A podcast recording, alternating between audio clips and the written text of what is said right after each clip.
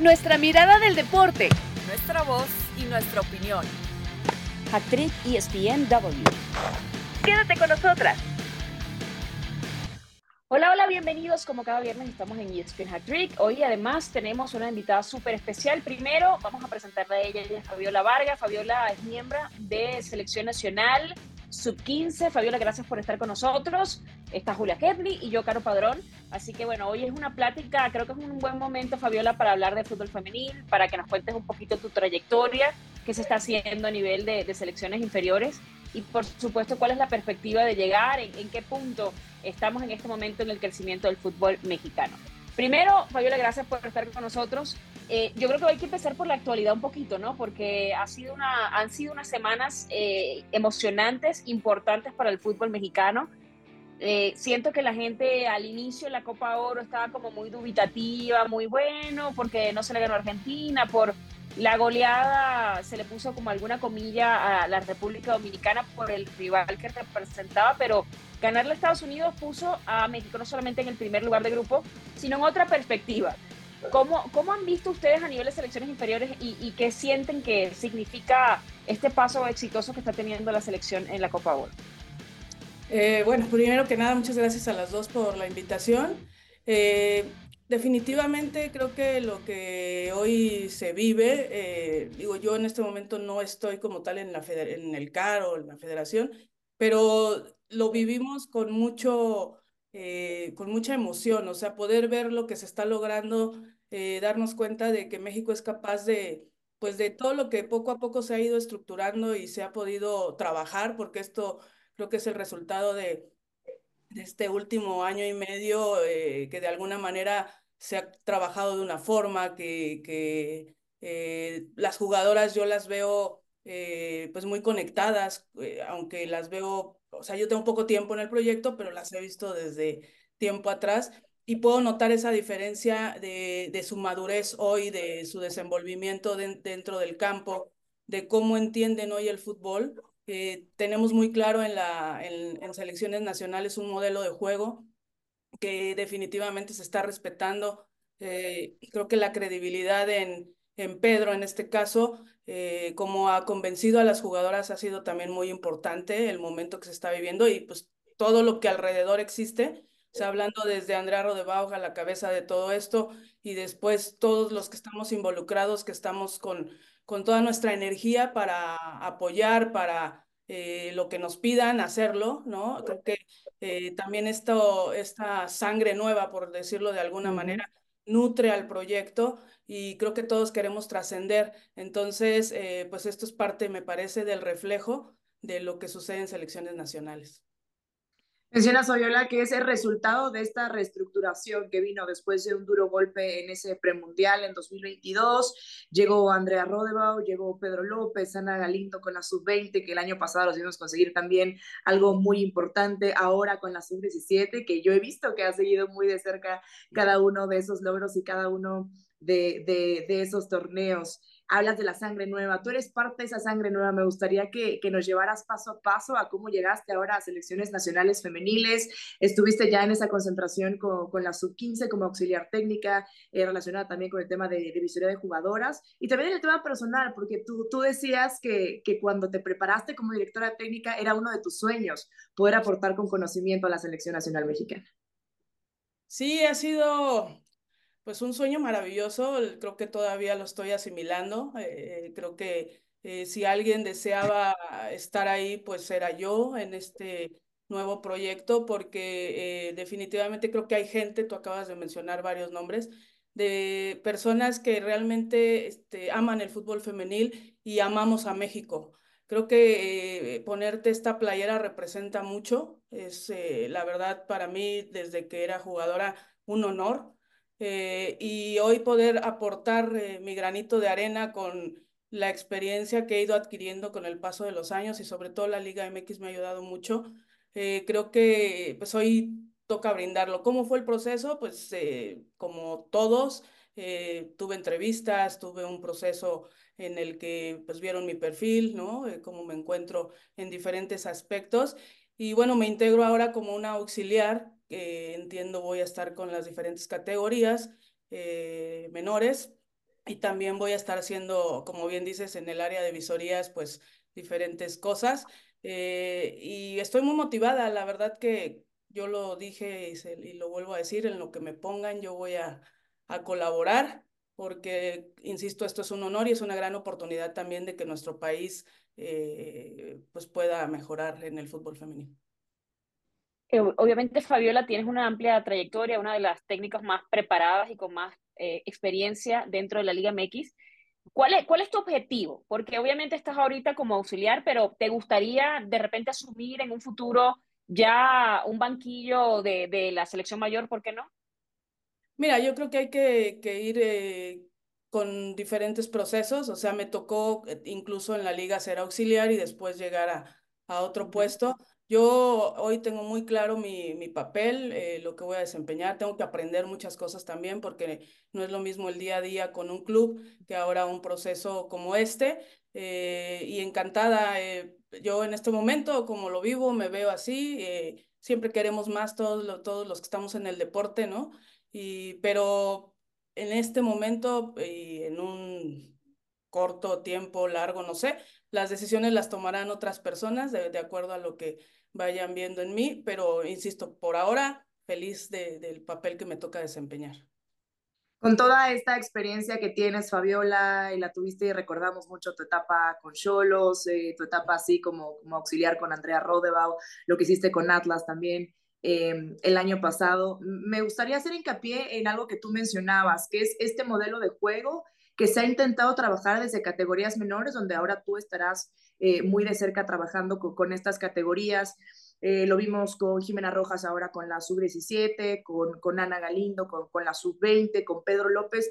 ¿Cómo se está trabajando eh, en la selección mexicana femenil para que esto sea todo un proceso desde categorías menores, ¿no? Desde captación de talento, desarrollo de jugadoras y que este modelo de juego no se parta llegando a la selección mayor como podía suceder antes eh, de, de esta reestructuración.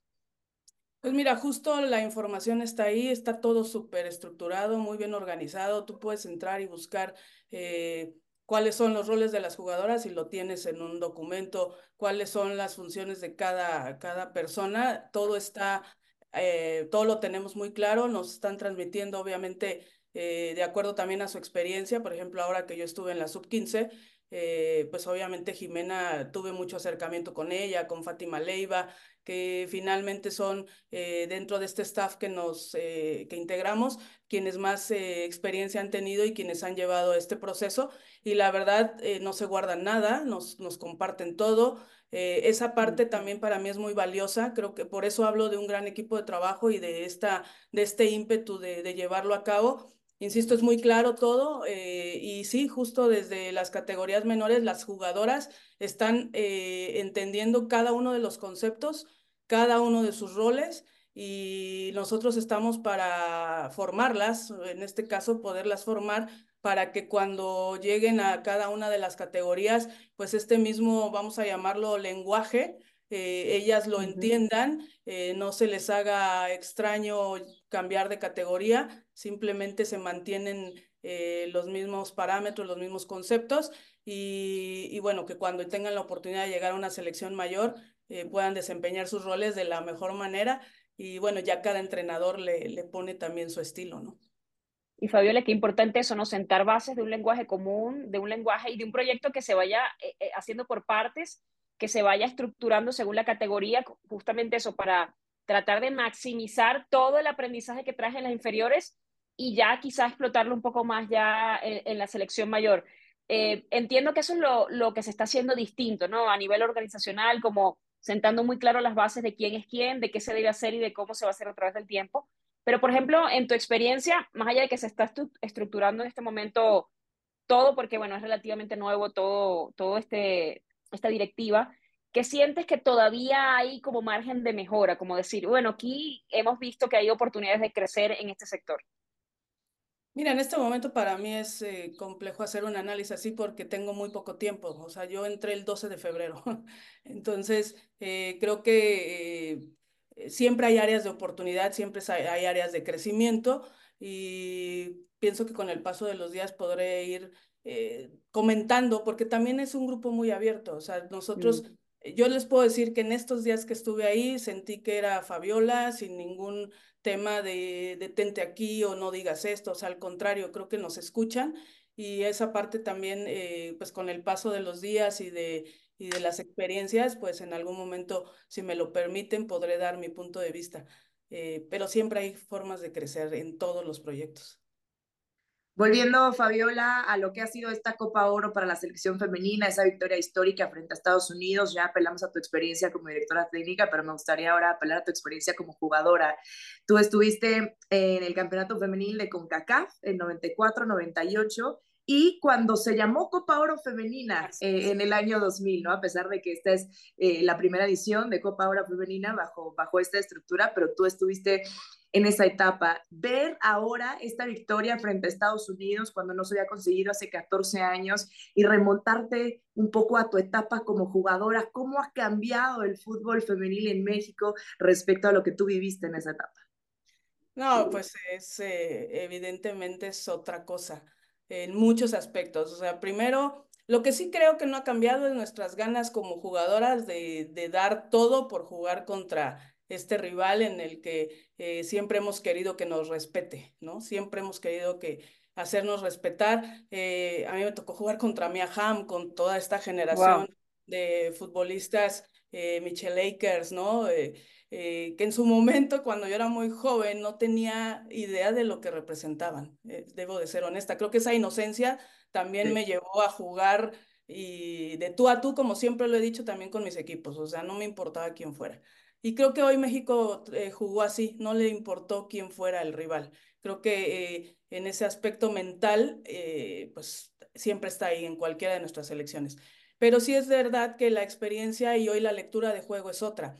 Eh, creo que las bases que las jugadoras hoy tienen, técnica, tácticamente, físicamente, vimos, o sea, vimos la competencia en, las cargas, ¿no? En el choque, en, los eh, mano a mano, o sea, eh, hay una gran diferencia en, en ese tipo de, de, de, individualidades, o sea, vuelvo a lo mismo, como hoy leen las jugadoras el, el juego, y evidentemente eh, las personas que están al frente, pues lo que les transmiten hoy, hay un plan de partido completamente distinto. Eh, eh, yo hubiese querido tener toda esta información, toda esta preparación en su momento, porque sí es muy diferente. Y, bueno, por otro lado, la estructura, la liga, el, que las jugadoras puedan entrenar en el día a día, nuestras concentraciones, por ponerles un ejemplo, era un mes, dos meses para, por ejemplo, para esta Copa de Oro que hablas tú del 2000, estuvimos alrededor de dos meses concentradas. Y entonces es cuando ganábamos eh, todo este eh, entrenamiento, ¿no? De alto rendimiento, la alimentación, el, el descanso, eh, todo esto que, que, pues, que realmente requiere un atleta. Y cuando no estábamos, pues cada quien entrenaba por su lado, ¿no? Entonces, porque ni siquiera existía una liga, jugábamos los fines de semana. Entonces, definitivamente es otra cosa completamente diferente y bueno, ya nada más para cerrar, así para mí la gran diferencia es justo esa, el conocimiento del fútbol que se tiene hoy en día desde el staff, cuerpo técnico y, y las jugadoras. ¿Sientes en este momento que, porque da la impresión de que México fue como creciendo a lo largo del torneo, quizá no se encontró en ese primer juego eh, a nivel táctico jugadoras en, distintas posiciones que no representan su posición natural, ya un poquito más agresivas contra la República Dominicana y, y finalmente ese juego atrevido con mucha personalidad ante Estados Unidos que, que terminó dándose triunfo 2-0.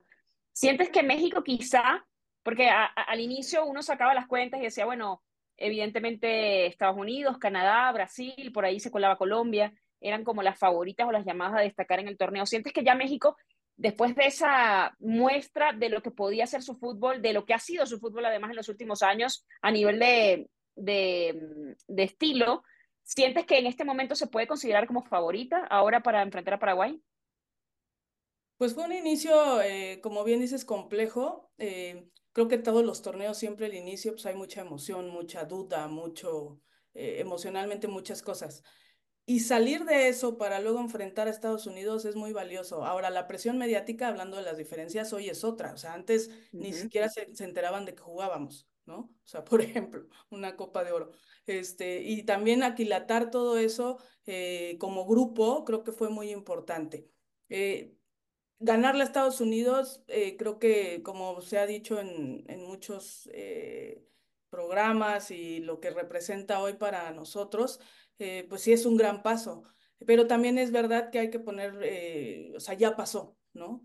las mismas jugadoras lo comentan, el, este, el cuerpo técnico, ahora toca Paraguay, que es el, el, otro tipo de fútbol, ellas son tal vez un poco más competitivas en lo físico, van a cortar el juego, no te van a dar espacios considerar a México favorito, pues eh, creo que hay que creer que sí. O sea, eh, para, para, para poder lograr las cosas siempre tienes que creer que eres eso, visualizarlo y ejecutarlo.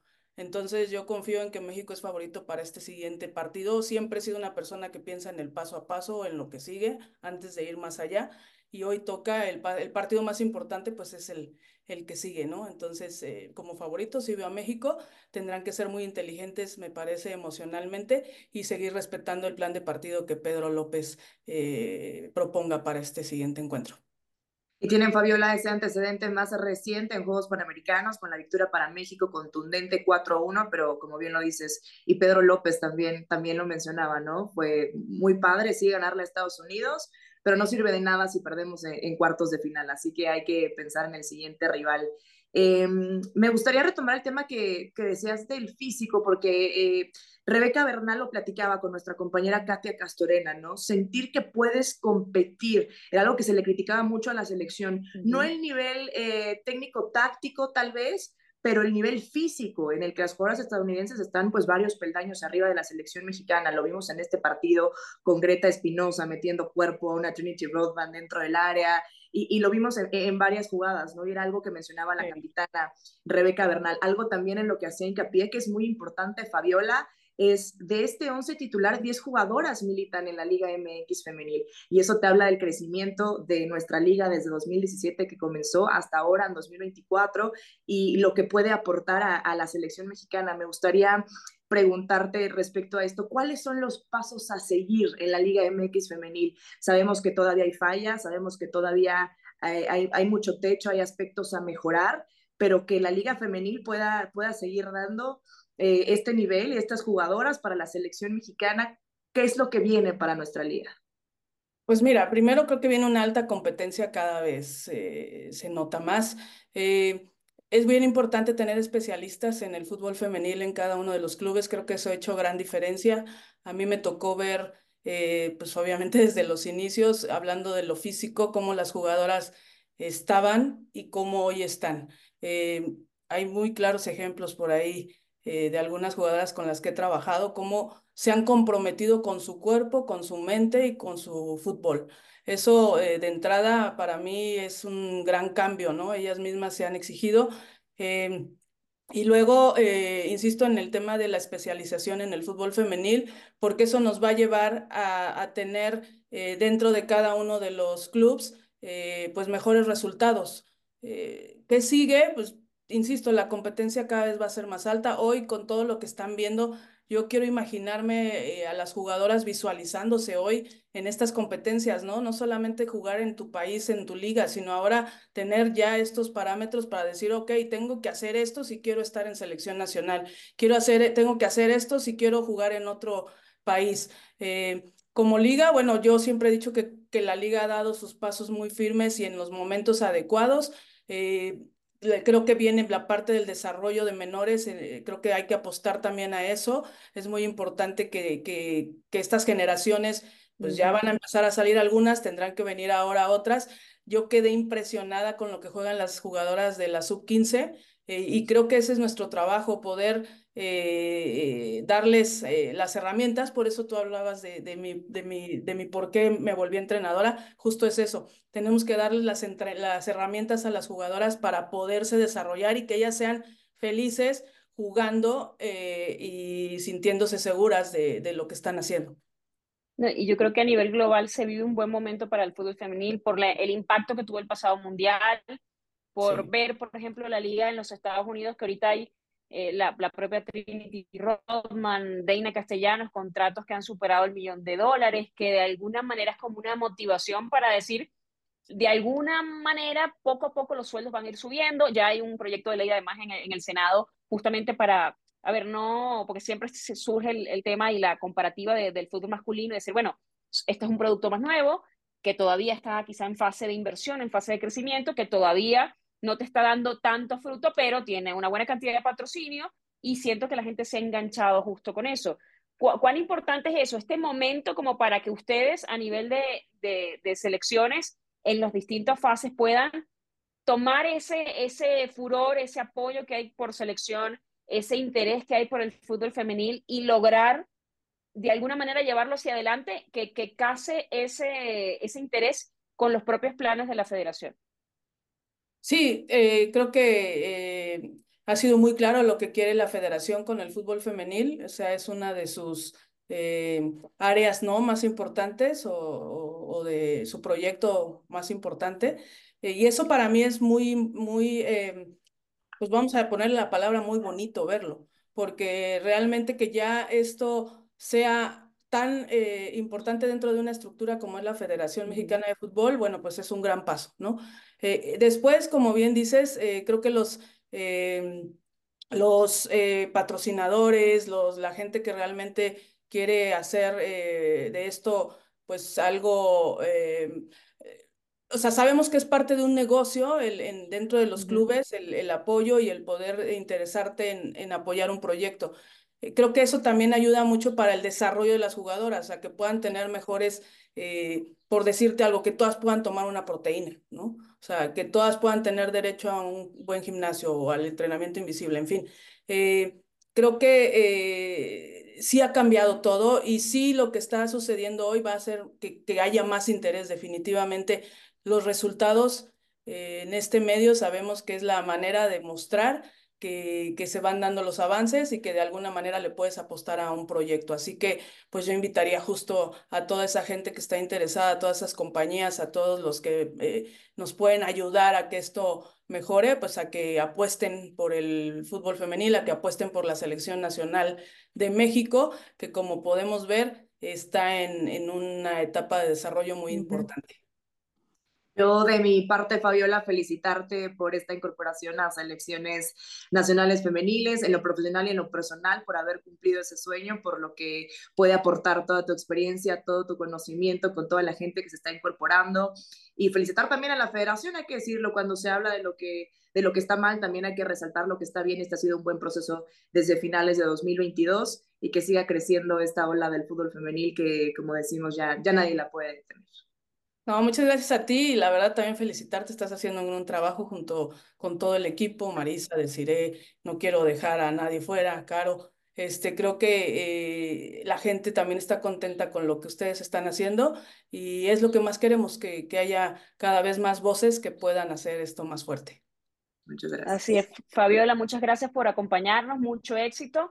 Y bueno, estamos dándole, como siempre, seguimiento a lo que se está haciendo en el fútbol femenil, en selección nacional y enhorabuena, abrazo a Andrea, a todo el grupo, porque sí estamos viendo un cambio, ¿no? Que creo que era lo que se quería, un, un, una selección o un sistema un poco más organizado. Eso, que una un, un, área con otra para que al final pues el objetivo vaya a ser que todos se encaminen hacia el mismo lado. Gracias, Fabiola. Te mandamos un fuerte abrazo. Gracias a ustedes. Hasta luego. Actriz ESPN Bueno, vamos con esta segunda parte de ESPN Actriz para hablar entonces ya de los cuartos de final de la Copa Oro. Julia, eh, bueno, México se ha cruzado con la selección de Paraguay. Cambió totalmente el panorama ser el primero de grupo porque uno sacaba los cálculos con, con la selección de Colombia.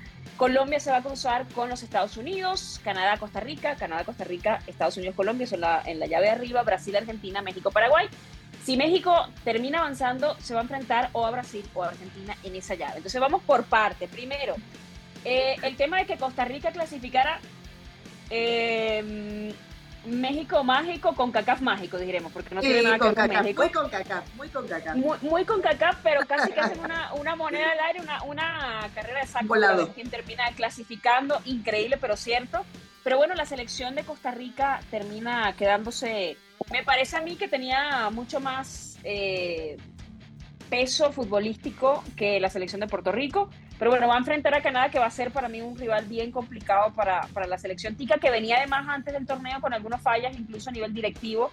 O sea, que estaba ese tema allí de que realmente la expectativa no estaba en, en, trascender, más allá de que, pues, obviamente eres deportista, eres competitivo y, y, cuando te metes en un torneo es para, para lograr hacer lo mejor posible. Sí, una selección de, de, Costa Rica que además está como en esta transición, ya hacen jugadoras importantes que, que estuvieron eh, eh, en torneos anteriores, mucha controversia, sí, mucha polémica por cómo se decide el volado, porque además Puerto Rico fue una de las selecciones revelación realmente en esta Copa Oro, entonces pues esa molestia. Costa Rica que además en esta última jornada se enfrentó a Canadá y se llevó un 3 por 0. Este partido puede ser diferente, ¿por qué? Porque ese era el resultado que necesitaba Costa Rica para intentar pasar como uno de los mejores terceros lugares, cuidar mucho las cartulinas amarillas, cuidar mucho el resultado, cuidar mucho el tema físico. Ahora Costa Rica ya podrá eh, planear un partido, plantear un partido un poquito diferente, un poquito más arriesgado, un poquito más aguerrido, más físico, sin nada que perder realmente, porque aquí es a matar o morir realmente en los cuartos de final. Aún así me parece que Canadá es amplia favorita, paso perfecto, 9 de 9 puntos en esa fase de grupos.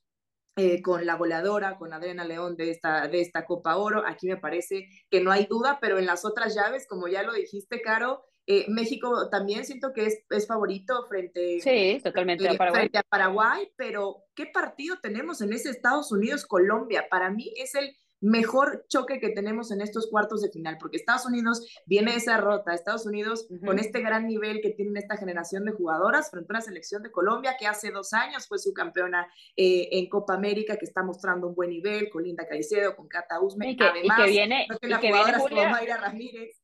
Claro, pero, que viene creciendo y además, el, eh, a ver, es un fútbol rápido, un fútbol de, de primer toque, un fútbol que triangula, que tiene un medio campo que, que, que funciona muy bien, que realmente eh, no deja a las delanteras aisladas.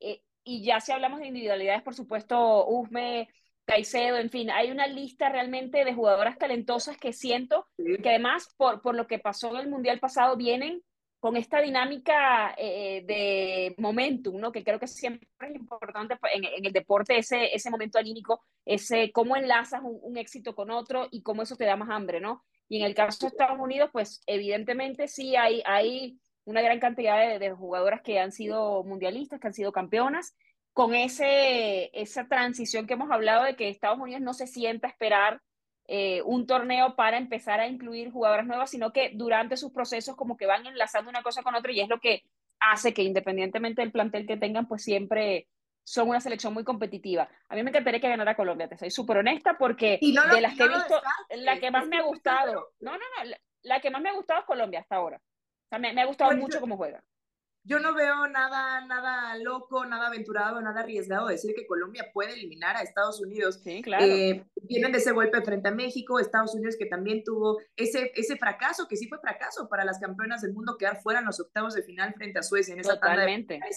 en la Copa del Mundo. Colombia viene bien con esta generación de jugadoras. Me parece que es el duelo que tenemos más parejo en los cuartos de final, porque sí tenemos ese clásico sudamericano y ahí eh, también, eh, pues voy alrededor de ello, pero Argentina realmente no trae un buen nivel, también estamos hablando de caso en la Copa del Mundo, el tema que tuvieron eh, con el cuerpo técnico, eh, jugadoras importantes cayendo de la convocatoria, regresando a ella, el retiro también de, de, de par de jugadoras esenciales de la selección argentina, así que ahí me parece Brasil tiene, tiene el camino pues pavimentado un poquito más sencillo para llegar a las semifinales. México, el tema frente a Paraguay, los antecedentes que tienen partidos oficiales, son dos victorias para México, una solamente eh, para, para, para, Paraguay, ya lo decíamos, la más reciente eh, en los Panamericanos, pero yo creo que todos estamos esperando ver qué pasa en ese Estados Unidos-Colombia y sería, bueno, la noticia si Colombia termina despachando a la selección de Estados Unidos, además como selección invitada, ¿no? Sí. No, y ahí podríamos, creo que hablar de crisis, porque pegó mucho, porque estaba Rapino en el pasado mundial, por las Morgan, etcétera. O sea, realmente traían un plantel para, eran una de las grandes favoritas del torneo. Yo siento que ese Brasil-Argentina, como mencionas, pues Argentina tampoco ha mostrado mucho. Tampoco estaba la expectativa de que la selección de Argentina eh, quizá trascendiera en el torneo, porque evidentemente eh, ni siquiera han podido ganar en, el pasado mundial, ni siquiera pudieron ganar un solo partido, que todavía después de, de, 12 presentaciones, pues no han podido eh, conseguir esa primera victoria mundialista. Pero a mí sí me emociona ese, ese partido. Yo le pongo, te digo ya, te voy diciendo mis selecciones. Canadá, Colombia, Brasil y por supuesto México. Y ese va, se van a poner buenas las semifinales, eso sí. Ah, sí, sí, sí, sí, no, yo, yo estoy de acuerdo contigo en las elecciones, me quedo con esas cuatro. Eh, no sé si Estados Unidos por ahí también pueda. E-, ese partido es muy parejo. Yo creo que es algo que puede, puede, pasar. Para, para llevar la contraria un poquito y para ver qué platicamos en la próxima edición de Hat Trick, yo voy a ir con Estados Unidos. Vamos con Canadá, Estados Unidos, Brasil y México. Ojito con esa semifinal, con las campeonas de América, con Brasil enfrentando a la selección mexicana. Va a ser la prueba más dura para las de Pedro López. Así es, pero yo creo que más allá del balance este, Julia, creo que es importante hablar de, de, lo que está significando la Copa Oro, porque creo que la gente al inicio ni siquiera se enganchó eh, con, con, la selección mexicana y fue en ese punto de inflexión con Estados Unidos donde vimos que además la mayoría de las jugadoras, todo el mundo estaba hablando de Luna, de Mayorga, de Ferral, eh, quizá de nombres que no son tan conocidos eh, para, me, me refiero al público en general, pero Ovalle, que fue trend topic creo que muchísimos días, siento que ha sido como un punto de inflexión importante en donde la gente se enganchó, donde la gente está esperando ir a ver a la selección mexicana, donde además en ese partido, bueno, te, te tocó además narrar o te ha tocado narrar a la selección, te va a tocar eh, esta semifinal y siento que eso hace crecer mucho el panorama como tal. El panorama por la presión que ahora hay sobre selección mexicana, porque ya hay una expectativa, porque ya hay un nivel, ya, ya pusiste un listón donde lo fuiste subiendo, porque siempre decíamos, eh, a ver, en la previa, no es el sinodal porque sabíamos que selección mexicana estaba en un nivel y quizás Estados Unidos, por lo que representa históricamente, estaba más arriba. Pero haberle jugado con atrevimiento de tú a tú, intensidad físicamente, cubriendo todos los puntos, yo sí siento que ahora te da como otro carácter distinto a nivel de selección. Y me quedo caro con las palabras de Ovalle. Ella dijo, cuando yo metí el gol y escuché a la gente, dije, estamos en México, estamos con nuestra gente. E incluso la afición de Estados Unidos decía, esto nunca había pasado, que Estados Unidos no fuera local, siquiera local en suelo estadounidense, desde el 2000 no perdían un torneo de CONCACAF en suelo estadounidense, tuvieron que pasar 80 partidos. Es algo histórico realmente y, y, me parece muy atinado lo que mencionas, el foco que ha recibido esta Copa Oro, en la que tal vez al principio fue, fue un poco lento, pero la respuesta de la gente ha sido maravillosa, ¿no? Y ahí está el fútbol femenil está presente y no, se va, no solo no se va a ir a ningún lado, sino que está creciendo a pasos agigantados y ahí está la respuesta de la afición y lo veías en redes sociales y ves a la gente preguntando a qué hora es el partido, porque vi a México ganar a Estados Unidos y quiero saber y díganme a qué hora es el domingo para estar pendiente del partido frente a Paraguay. Y, además se le vio se le vio ganar con calidad, que creo que era importante. o sea, porque la gente tiene quizá la, la, la, mentalidad de no, es que el fútbol femenil es un fútbol de, de recreo, de patio y de, de, cascarita, y no es así. Realmente se le vio mucha calidad y hemos visto partidos de mucha calidad. Y yo creo que eso también ha dicho la gente, ah, mira, mira el golazo que metió Valle, ah, mira lo que se está haciendo, mira el mediocampo, mira lo, lo que está haciendo la defensa, mira esta chavita Karen Luna, que es muy, muy buena. Entonces sí siento que una cosa como va tejiendo la otra y como tú dices, yo siento que hay, incluso se ha, se ha puesto sobre la mesa la comparativa con la, con la masculina y la gente creo que está más esperanzado en que la femenil haga algo la conversación va alrededor de lo futbolístico, ¿no? Ya conocer el perfil de las jugadoras y en qué club militan, y entonces yo creo que la lateral debería ser ella porque el partido lo hizo así. Me parece que la conversación está llevando eh, un buen camino y también es nuestra responsabilidad, ¿no? Como medios de comunicación, darle ese espacio al fútbol femenil. No es un espacio de relleno nada más para hablar de lo que está haciendo la selección femenina, es que tengan una mesa de debate, es que tengan una narración, una transmisión adecuada, es que haya eh, conocimiento, eh, todo lo que hay detrás del fútbol femenil, como se le trata al fútbol masculino, ¿no? De la misma manera, en el deporte hay que dar la misma cobertura, la misma importancia, y por ello viene la respuesta de la gente, la calidad de las jugadoras, lo que mostraron frente a Estados Unidos, el trabajo, por supuesto, de Pedro López que hay detrás, lo que ha venido haciendo México, que no perdió en el 2023, y sigue sin perder de la mano de Pedro López. Realmente es, es, es un paso extraordinario, y, y, creo que eh, la gente cada vez se, se va dando cuenta de eso. Quedó mucho también esa mancha un poco del, del premundial, del fracaso de la Copa del Mundo, el fracaso de los Juegos Olímpicos, pero ya está llegando una nueva cara con esta reestructura. Y me quedo también con lo que nos decía Fabiola, ¿no? Cuando nosotros jugamos, la gente no se enteraba, ni siquiera sabía que estábamos compitiendo. Y ahora está todo un poco en lo que va a pasar con la selección mexicana. Yo siento que la gente al inicio no estaba como muy enganchada con la Copa porque yo tuve oportunidad de hablar con mucha gente y la gente ni sabía que había una Copa Oro y fue como poco a poco con esa, como una bolita de nieve que fue creciendo, fue creciendo hasta ser lo que es tendencia hoy en día, ¿no? Eh, eso es aplaudible porque yo también siento, y lo, dijo eh, el propio Pedro en alguna ocasión, bueno, como los torneos que se ganaron no sumaban para el ranking, estaba la duda razonable de si en un torneo quizá donde se estuviera jugando otra cosa, la selección iba a ser capaz de, de responder. Y así lo he hecho. Entonces, bueno, Julia, eh, vas a estar en esta narración con Desiree Monsiváis. Aprovecha a la gente para que nos acompañe en Star Plus y en ESPN.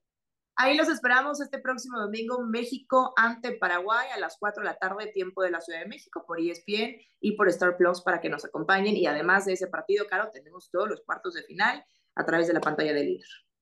Así es, señores. Así que enganchese con nosotros, enganchese con la selección y, por supuesto, con el fútbol femenil. Eh, Julia Hedley y yo soy Caro Padrón. Eh, Rodrigo Vega está detrás allí moviendo los hilos y haciendo la producción. Gracias por habernos acompañado. Hasta el próximo viernes. Chao, chao. Nuestra mirada del deporte. Nuestra voz y nuestra opinión. Esto fue Hack Trick ESPN W.